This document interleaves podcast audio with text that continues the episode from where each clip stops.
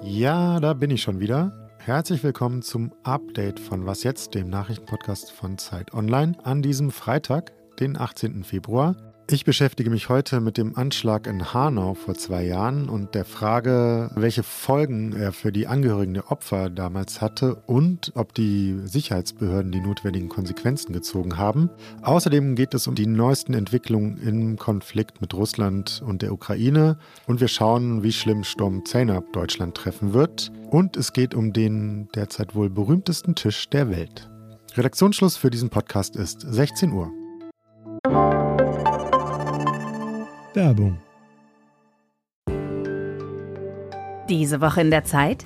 Die Bücher des Frühlings. 16 Seiten blühende Fantasie. Von gefährlichen Liebschaften, einer Flucht auf dem Mississippi und magische Erzählkunst.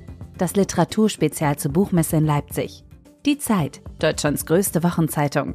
Jetzt am Kiosk oder direkt bestellen unter zeit.de/slash bestellen. Die Nacht die Namen.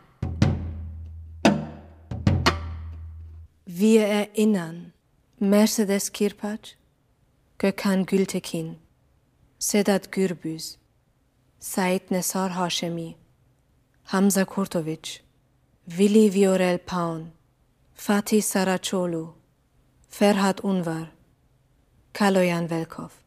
So lauten die Namen der neun Menschen, die bei dem rassistischen Anschlag in Hanau vor zwei Jahren erschossen wurden, vorgetragen von der Lyrikerin Tanaskol Sabak in einer Spoken-Word-Performance über das Erinnern an Hanau. Dort erschoss am 19. Februar 2020 der 43-jährige Tobias R. die genannten neun Menschen, bevor er dann seine Mutter und sich selbst tötete. Und ich möchte heute vor allem über die Folgen sprechen, die dieser rassistische Anschlag für die Opfer und ihre Angehörigen hatte und über ihre Kritik an Behörden und Politik, denn denen werfen sie Versagen in der Tatnacht selbst vor und kritisieren, dass die versprochenen politischen Konsequenzen ausgeblieben seien. Wie berechtigt diese Vorwürfe sind, bespreche ich jetzt mit meinem Kollegen Christian Fohren aus dem Gesellschaftsressort von Zeit Online, der die Aufarbeitung des Anschlags begleitet. Hallo Christian. Hallo. Seit zwei Jahren kämpfen die Angehörigen der Opfer für die Aufarbeitung des Anschlags von Hanau. Du hast einige von ihnen getroffen.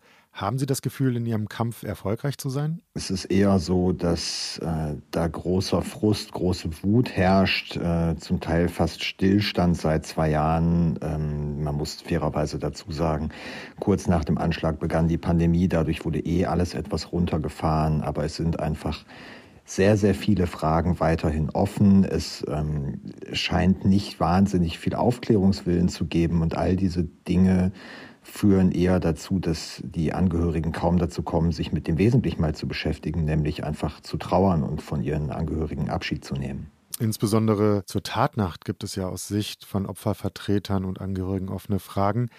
Wie kann das denn nach zwei Jahren noch sein? Ja, das kommt alleine schon mal deshalb, weil die Angehörigen es zum Teil waren, die die Fragen überhaupt gestellt haben. Beispielsweise gab es an einem der Tatorte in der Arena Bar ja einen Notausgang, der verschlossen war.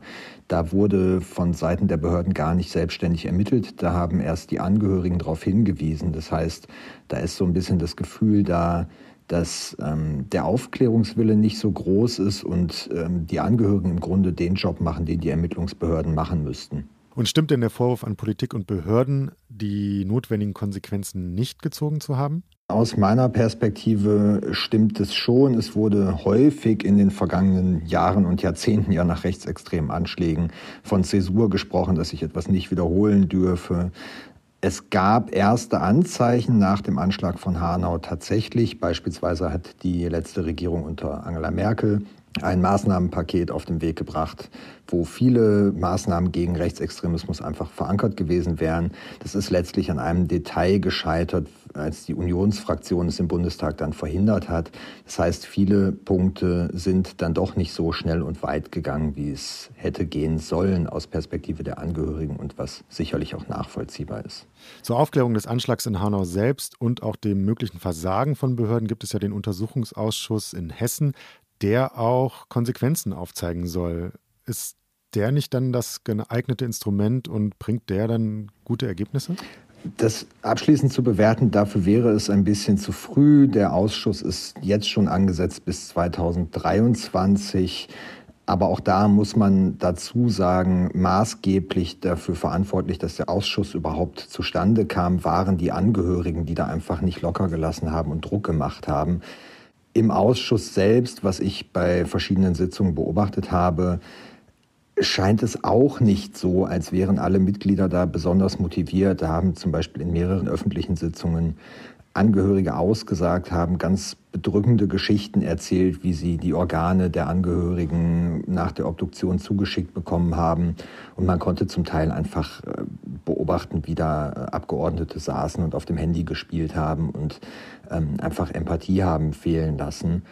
Man muss inhaltlich auch dazu sagen, in diesem Ausschuss sitzt sowas wie die B-Mannschaft der Innenpolitiker in Hessen. Das liegt einfach daran, dass alle profilierten Fachleute in einem anderen Ausschuss sitzen, nämlich in dem zum Mord an dem Kasseler Regierungspräsidenten Walter Lübcke. Und es mag ein bisschen zynisch daherkommen, aber es macht einfach gerade den Eindruck, als gäbe es mehr rechten Terror als Fachleute, die bereit und in der Lage sind, das aufzuklären. Danke dir, Christian, erstmal soweit. Im Konflikt mit Russland bleibt die Lage extrem angespannt. Nachdem es Anfang der Woche nach dem Besuch von Bundeskanzler Olaf Scholz in Moskau noch so aussah, als würden die Gespräche Fortschritte bringen, nehmen nun die gegenseitigen Schuldzuweisungen und Warnungen wieder zu. US-Verteidigungsminister Lloyd Austin warf Russland etwa vor, seine Truppen an der ukrainischen Grenze weiter aufzustocken, statt sie, wie versprochen, zu reduzieren. US-Präsident Joe Biden hatte gestern gesagt, er rechne mit einem Angriff Russlands in den nächsten Tagen, ohne allerdings näher zu erklären, warum er sich da so sicher ist. Heute spricht Biden in einer Videokonferenz mit seinen europäischen Verbündeten über die Lage. Die russische Regierung bestreitet die Vorwürfe und weist auf den Abzug ihrer Truppen von der ukrainischen Grenze hin. Am Samstag will Russland aber ein Militärmanöver seiner Atomstreitkräfte abhalten. Dabei sollen ballistische Raketen und Marschflugkörper abgefeuert werden. Präsident Wladimir Putin werde das Manöver persönlich beaufsichtigen. Gleichzeitig verschärft sich auch die Lage in der Ostukraine, wo von Russland unterstützte Separatisten gegen die ukrainischen Truppen kämpfen. Dort soll es am Donnerstag zu den schwersten Kämpfen seit 2015 gekommen sein. Russlands Außenminister Sergei Lavrov beschuldigte die Ukraine dabei auch Waffen einzusetzen, die gemäß des Minsker Friedensprozesses verboten seien. So jetzt gerade an diesem Freitagnachmittag soll es richtig losgehen. Der Sturm Zeynep nimmt Fahrt auf und bringt vor allem im Norden und der Mitte schwere Orkanböen. Bis zu 160 Stundenkilometer schnell kann der Wind dann mal in Küstennähe werden. Dort wird für Sturmfluten gewarnt. Aber auch in anderen Regionen kann es gefährlich werden durch umstürzende Bäume etwa und andere Gegenstände, die herunterfallen könnten. Türen und Fenster lassen Sie also besser zu und bleiben Sie lieber drin. Falls Sie doch raus müssen, halten Sie Abstand zu Gebäuden, zu Bäumen, Gerüsten und anderen potenziell gefährlichen Dingen. Die Bahn hat wegen des Sturms ihren Fern- und Regionalverkehr in weiten Teilen Norddeutschlands gestoppt. Betroffen davon sind unter anderem Schleswig-Holstein, Hamburg, Niedersachsen, Bremen sowie Teile Nordrhein-Westfalens. Was noch? Es ist der derzeit wohl berühmteste Tisch der Welt, Wladimir Putins ellenlange Gesprächstafel im Kreml. Der Durchbruch als Meme- und Fotovorlage kam mit dem Besuch des französischen Präsidenten Emmanuel Macron. Und spätestens seit Olaf Scholz daran auch Platz genommen hat, ist der Tisch auch in Deutschland ein Promi. Zwischen Spanien und Italien hat sich nun ein kleiner Streit entwickelt, wo dieser Tisch eigentlich herkommt. Gleich zwei Männer erheben den Anspruch, ihn geschaffen zu haben. Zum einen reklamierte in dieser Woche der Italiener Renato Bologna für sich, den Tisch 1995 und 96 gebaut zu haben. Sechs Meter lang sei er und 2,60 Meter breit. Zum anderen will Vicente Saragossa, Chef eines Möbelunternehmens bei Valencia, der Schöpfer des Tisches sein. Von 2002 bis 2006 habe seine Firma mehrere Möbel für den Kreml gebaut und eben auch diesen Tisch. Aufklärung verschaffen könnte sicher Wladimir Putin, aber ob er es verraten würde? Das war es von uns, dem Was Jetzt-Team für diese Woche. Am Montagmorgen hören Sie uns wieder. Dann begrüßt Munja Mayburg Sie an dieser Stelle. Und bis dahin hören Sie doch mal den Podcast Das Politikteil unserer Kolleginnen, die sich mit einem von Putins Tischgästen beschäftigen, Olaf Scholz. Sie gehen der Frage nach, wie krisenfest der Bundeskanzler eigentlich ist. Und schreiben Sie uns natürlich auch gerne unter wasjetzt.zeit.de erreichen Sie mich und meine Kolleginnen mit Hinweisen und Fragen aller Art. Mein Name ist Till Schwarze, ich verabschiede mich und wünsche Ihnen ein schönes, möglichst sturmfestes Wochenende. Bis bald.